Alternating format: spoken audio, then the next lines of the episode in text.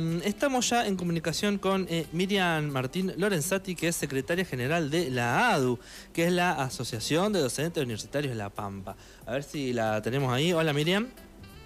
Hola, buenas tardes. Yo los escucho un poquito bajo, no sé si ustedes me escuchan bien. Sí, sí, te escuchamos perfecto. Bueno, mejor entonces. Eh, bueno, contanos, Miriam, eh, están actualmente de paro. Sí, esta em, te cuento que esta es la segunda semana desde que comenzó este nuevo ciclo eh, académico, este nuevo año académico, es la segunda semana completa de que estamos de paro. La docencia universitaria y preuniversitaria nucleada en la Federación Conado Histórica, que es la, que, bueno, ADU, como bien dijiste, la Asociación Docentes Universitarios de la ULPA, uh nucleada en Conado Histórica, y es esta federación la que está llevando adelante el plan de lucha. Y bueno, esta es la segunda, tuvimos una semana de paro, una semana que nos abocamos a visibilizar el conflicto, otra semana de paro que es esta que se está desarrollando. Y ahora mismo eh, estoy yo participando del plenario de Secretarías Generales, donde estamos eh, definiendo cómo continuamos con el plan de lucha. Bien, ¿y eh, cuál, cuáles son los, los reclamos que están llevando adelante? Bien, eh, bueno, nosotros eh, es, es un poco complicado sintetizar porque los reclamos de este año son una continuidad de los reclamos del año pasado. ¿sí? Entonces, eh, nosotros el 10 de marzo participamos de la paritaria salarial en esa negociación que se lleva a cabo en Buenos Aires y que es eh, la mesa se sienta el ministro de Educación, el secretario de Políticas Universitarias, que es además eh, el rector de nuestra universidad en uso de licencia, Oscar Alpa, y el presidente del CIL. Allí eh, se sientan también, además de Conado Histórica, otras federaciones, como por ejemplo la Otra Conadu, ASECAS, PEDUN y otras de menor representación. Eh, así se eh, cerró la paritaria 2022, nos hicieron un ofrecimiento para cerrar eh, esa paritaria que seguía con cuotas hasta marzo y se abría la paritaria 2023 y bueno, nosotros de nuestra federación evaluamos que era insuficiente la, la, oferta, o sea, hicimos un balance muy negativo de lo que fue la paritaria 2022, quedamos muy disconformes con su cierre eh, y ahora te cuento por qué, y también eh, ya estamos en, reclamo exigiendo que se reabra la discusión salarial porque la oferta para eh, la apertura del 2023 también, bueno, dejó más que insatisfechos. ¿Crees? Te cuento un poco cómo es el, el qué, fue lo que nos ofrecieron. Dale, dale, sí, y Por qué, por qué nos dejó insatisfechos. Por un lado, en respecto a la, a la paritaria 2022, lo que nosotros estimamos desde la federación es que el año pasado un docente universitario, independientemente del cargo que tenga, de la jerarquía que tenga, em, de la dedicación que tenga, perdón, eh, perdió un salario, el equivalente a un salario. Entonces eso es el, resultado de, em, digamos, eso es el resultado de disputar con la inflación, ¿no? de nuestros salarios frente a la inflación. Claro aun cuando, o sea, porque también esto lo aclaro de que perdimos un salario porque a veces desde el discurso eh, de las autoridades o el discurso oficialista es que prácticamente empatamos con la, con la inflación y que no fue una mala paritaria eh, estos porcentajes que obtuvimos ahora que yo te decía en marzo, pero que corresponden a la paritaria 2022, se llegó a un 96,8, no quiero mentirte porque tengo tantos números, a la cabeza, pero lo que nosotros decimos es, independientemente de que hubiéramos empatado, cosa que así no fue, lo que se perdió mes a mes, eso no se recupera y equivale a este casi un salario que te comentaba antes. Claro. Miriam. Eso eh, 2022. ¿Qué tal, Miriam? Eh, sí, eh, te escucho. te habla Ezequiel y te quería consultar, en base a todo lo que estás contando, ¿cuáles son las medidas concretas que están tomando? Bien, no, igual antes de, pasar eso, quiero, digo sintéticamente, de qué, nos ofrecieron para el 2023, porque la, protesta tiene que ver más con eso, con lo que se abrió ahora. Nosotros teníamos expectativas de un 30% en marzo, eh, con cláusula gatillo, y lo que obtuvimos es un 30% de acá a junio, en tres cuotas, con un 16% recién en marzo. Eh, siete en mayo y siete en junio y una promesa de revisión en ese momento. Y ahora, por ejemplo, para este primer trimestre, ese 16 ya quedó viejo porque la, inflación proyectada es, supera, supera ese 16%. Frente a este escenario, lo que nosotros resolvimos es, como te decía antes, una semana de paro que ya se hizo eh, hace 15 días.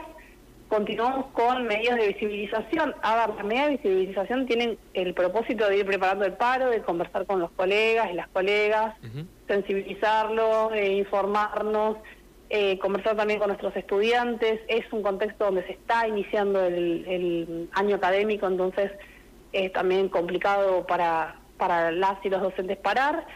Eh, y ahora estamos llevando otra semana de paro y que fue acompañada también de clases públicas, o mejor dicho, clases en el espacio público, o sea, invitaban los docentes que tienen algunos inconvenientes para parar, ya sea porque son estudiantes ingresantes, porque se complican con sus cronogramas o lo que fuera, bueno, proponían para protestar y a la vez eh, sostener la, la clase, eh, salir al espacio público. En, la están haciendo en la plaza en la plaza de San Martín, ¿no? Sí, en el hall de, em, digo, en la vereda de Sacas, en el hall de, eh, ahí en Gil, en la plaza, o sea, es como una modalidad de, bueno, eh, que, la universidad no está, eh, o sea, que no, eh, no permanezca todo como si no pasara nada, eh, pero bueno, fueron, ya te digo, o, mismo algunos otros docentes sostuvieron la clase, pero la dieron la mitad del tiempo, o nos convocaron a los miembros de la comisión directiva para que fuéramos a contar sobre el conflicto, digo, se van como ensayando distintas modalidades de protestar y de, bueno, ver cómo se sostiene también la clase, pero lo que sí te puedo decir es que esta semana el, acatamiento fue bastante alto, siempre es heterogéneo con algunas facultades que tienen mucha más em, adhesión, por ejemplo el caso de humanas, que la mayoría son docentes eh, exclusivos, o sea, exclusivos no, por los cargos, sino que exclusivamente docentes, a eso me refiero. Eh, entonces, obviamente, es, eh, em, bueno, igual agronomía también estuvo con, con bastante adhesión. Eh, en Pico, por ejemplo, fue bastante notorio. En veterinario se empezó a plegar gente que antes no lo hacía. Digo, fue se extendió bastante esta semana el paro. Así que claro. ¿Y, eh, esa es la evaluación que nosotros hacemos. ¿Y de parte de los estudiantes también hay eh, interés? eso es lo más complejo. Mira, con, con total honestidad te lo digo. Eh, los docentes, el colectivo docente está bastante desmovilizado y, y los el estudiantado creo que un poco más todavía, o sea, esa es, mi mirada personal, obviamente eh, puedo estar equivocada, pero nos, estamos viendo eso, que mm, digo, y la, la pandemia es algo uno que puedo explicar de, en términos de históricos, ¿no? Porque nos vamos desmovilizando, y cada vez prácticas y discursos más individualizantes.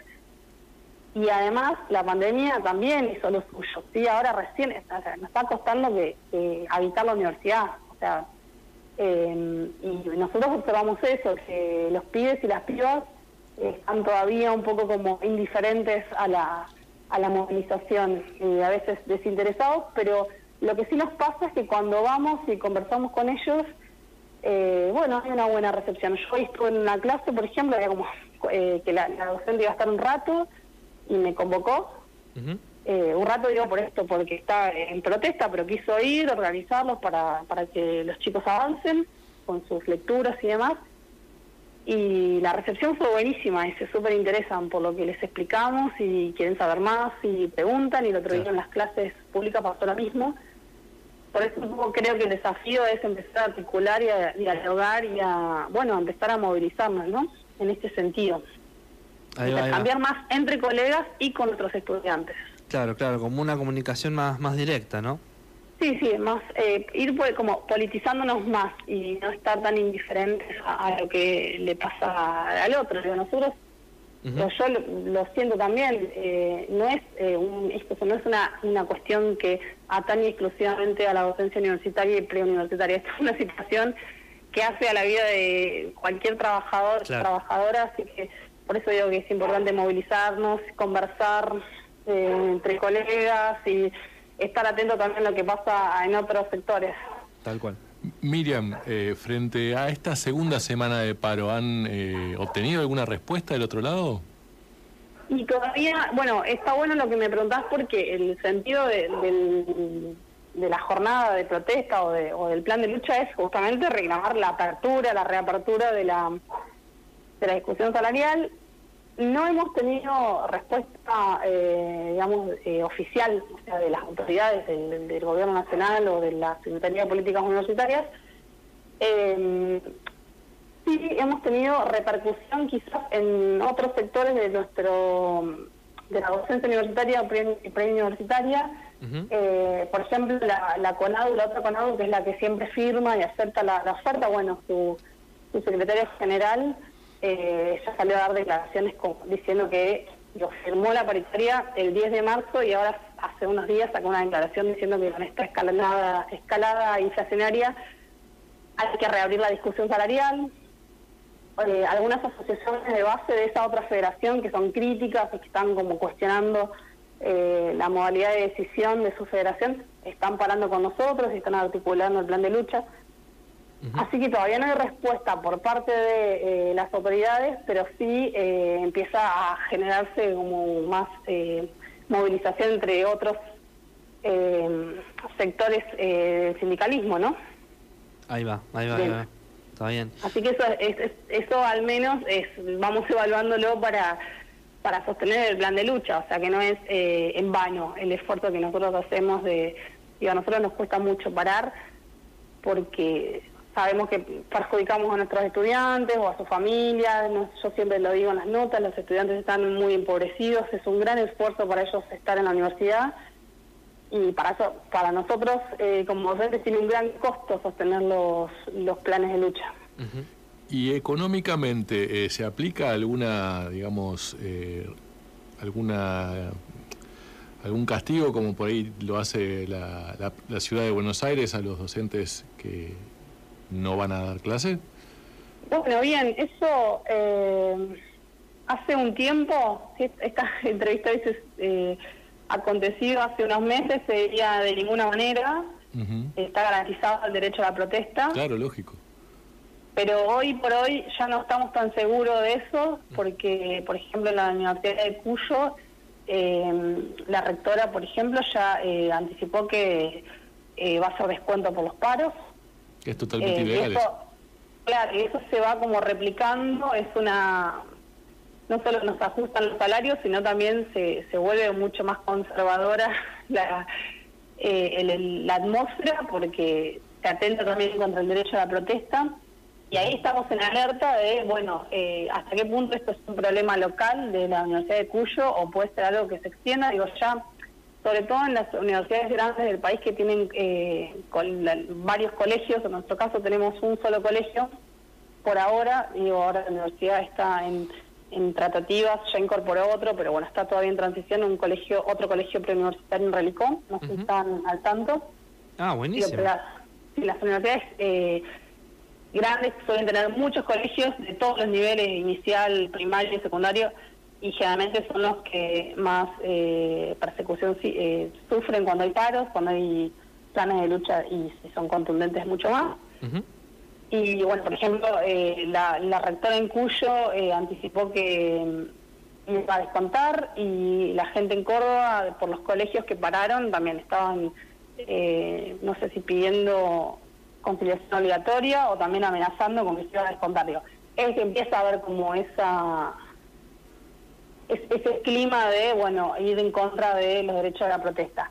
Hoy por hoy nosotros en La Pampa no estamos con ese temor pero nadie está exento de que eso digo eso también se empieza a replicar. Digo cuando uno cuando un rector avanza sobre los derechos de sus de los docentes y no pasa nada digo también eso va generando un efecto contagio y una, impunidad así que estamos eh, justamente ahora en el contexto del plenario estamos discutiendo eso y estamos más que alarmados y viendo cómo vamos a, a actuar como federación frente a, frente a ese amedrentamiento no Totalmente, totalmente, porque bueno, perjudica la y precariza la educación a, todo el país. Eh, bueno, ojalá eh, eh, se pueda librar a favor de, los trabajadores de, la educación y de los estudiantes, ¿no? ¿Nos querés dejar eh, algunas redes o algún contacto donde la gente pueda informarse un poco más? Eh, soy muy mala, pero me, nos buscan, che, me buscan, iba a decir. nos buscan como ADU, tenemos eh, Instagram, eh, buscan ADU La Pampa o ADU Ulpam, yo uso Instagram, pero les, les prometo que es muy activo y que ahí hay permanentemente información. Si no tenemos el Facebook, que es ADU Ulpam, y si no tenemos la, la página web, que también está siempre permanentemente actualizada, Así que estamos muy activos y ahí se va como generando bastante contenido y bastante información, así que sería un gusto si nos, si nos siguen. Y, y sí quiero, para cerrar, decirte que nosotros eh, desde el gremio siempre reivindicamos que lo, que lo gremial no es solo lo salarial, que nosotros estamos pensando en términos también de política universitaria, de política educativa, y que las condiciones de los docentes, que, que los salariales como la punta, viste, del iceberg, porque debajo están también las condiciones de trabajo que, tenemos, que cada vez es como más sobrecarga, más, eh, no sé, yo te, doy un ejemplo rápido, pero donde había un docente exclusivo se jubila y se crean cuatro cargos simples, o sea, van desapareciendo los cargos exclusivos y eso, por ejemplo, es un problema para que los docentes nos dediquemos exclusivamente a investigar, estudiar, formarnos en una materia, por ejemplo. Entonces vos tenés muchos cargos o tenés que tener muchos trabajos porque en la universidad no no, no, no tenés cargos suficientes. Digo, y eso también hace a las condiciones de enseñanza, a la calidad, eh, y en un país como la Argentina, donde el sistema universitario ha sido eh, motivo de orgullo, ¿no? Entonces, no es solo lo, lo salarial, es la punta nada más, lo salarial, pero hay mucho más eh, por lo que preocuparnos detrás de las condiciones salariales. Sí, sí, es como que por ahí se empieza a socavar todo, ¿no? Bueno, muchas gracias Miriam por esta comunicación y te dejamos que puedas seguir tranquila ahí en, la reunión, en el plenario. En el plenario. Bueno, muchísimas gracias a ustedes por preocuparse por nuestra situación salarial y laboral y educativa. Les mando un saludo. Gracias Miriam. Adiós. Bueno, entonces ahí pasaba eh, Miriam Martín Lorenzati, que es secretaria general de la ADU, la Asociación de Docentes Universitarios de La Pampa. Nosotros eh, nos vamos a ir con un poco de musiquita. Em, ¿Qué tenemos? A ver, por acá. ¿Qué les iba a pasar yo? Ah, acá. Eh, las pelotas. Las pelotas. Porque sí. bueno, el tema se llama Saben y les va. Saben. Claro. Claro que saben. Ya lo saben.